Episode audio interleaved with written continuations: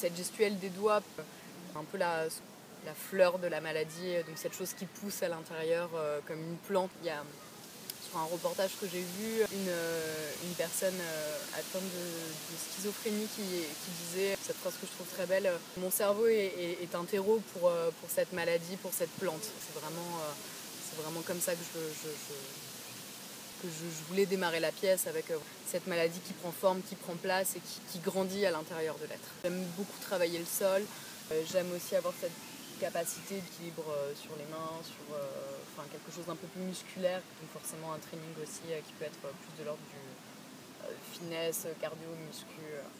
voilà, mais bon, c'est beaucoup de, yoga de base et, et après, c'est les envies.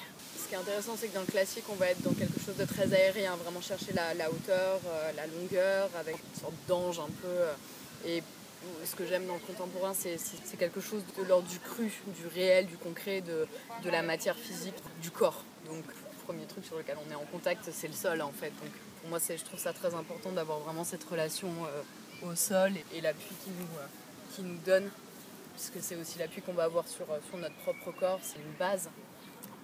J'ai essayé d'avoir des, points de recherche qui étaient vraiment axés sur, euh, sur le témoignage des personnes atteintes d'autisme ou de psychose, plutôt que des témoignages extérieurs de l'ordre du médical ou, des parents, parce que voilà, ce qui m'intéressait, c'était vraiment le, vécu des, personnes atteintes de ces euh, maladies.